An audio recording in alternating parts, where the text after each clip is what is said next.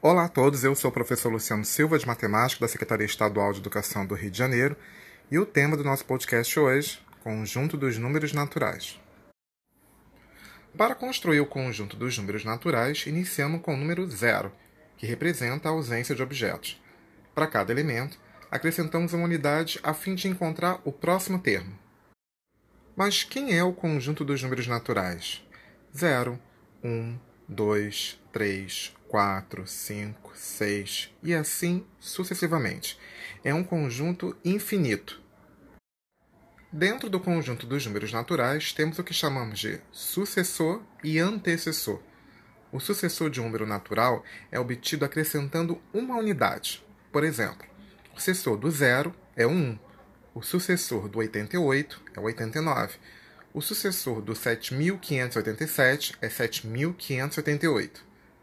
Já o antecessor é obtido subtraindo-se uma unidade desse número.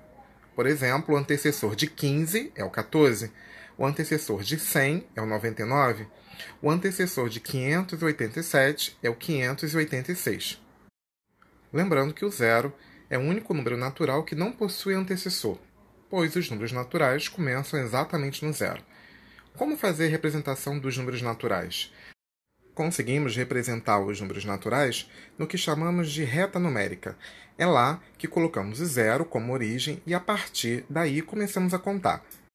0, 1, 2, 3, 4, 5. Sempre no sentido crescente, ou seja, à direita do zero. A distância entre cada elemento é a mesma, ou seja, uma unidade. Também podemos utilizar a reta para comparar dois números. Ou seja, quanto mais esse número estiver à direita, maior ele será. Por exemplo, comparando os números 4 e 7, conclui-se o 4 é menor do que 7, porque o 4 está mais perto do zero e o 7 está mais afastado do zero. Lembrando que o conjunto dos números naturais é representado pela letra maiúscula n. Também podemos dizer que um número natural é um número inteiro não negativo. Por exemplo, o número menos 1 não é um número natural, pois é precedido por um sinal negativo. Outro tipo de número que não é natural são os chamados números decimais, ou seja, aqueles números que apresentam vírgula.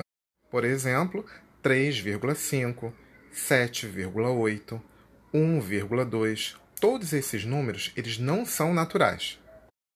Uma outra observação é que existe um número natural que é par ou ímpar.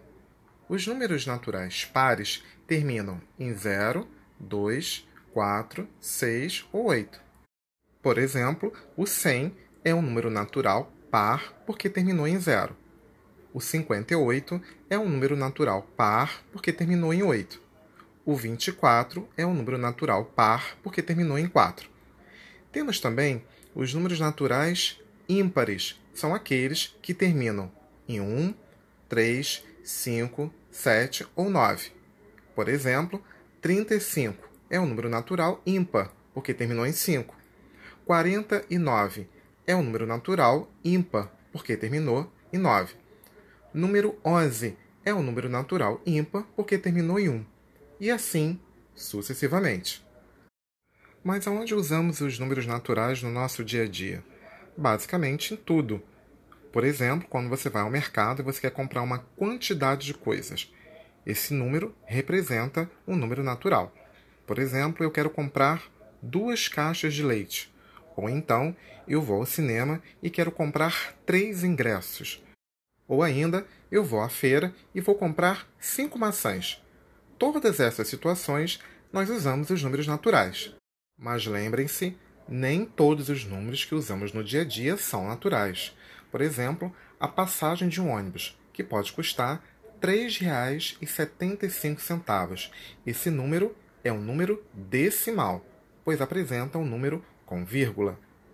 Pessoal, espero que vocês tenham gostado da nossa aula e até a próxima aula. Um abraço, tchau!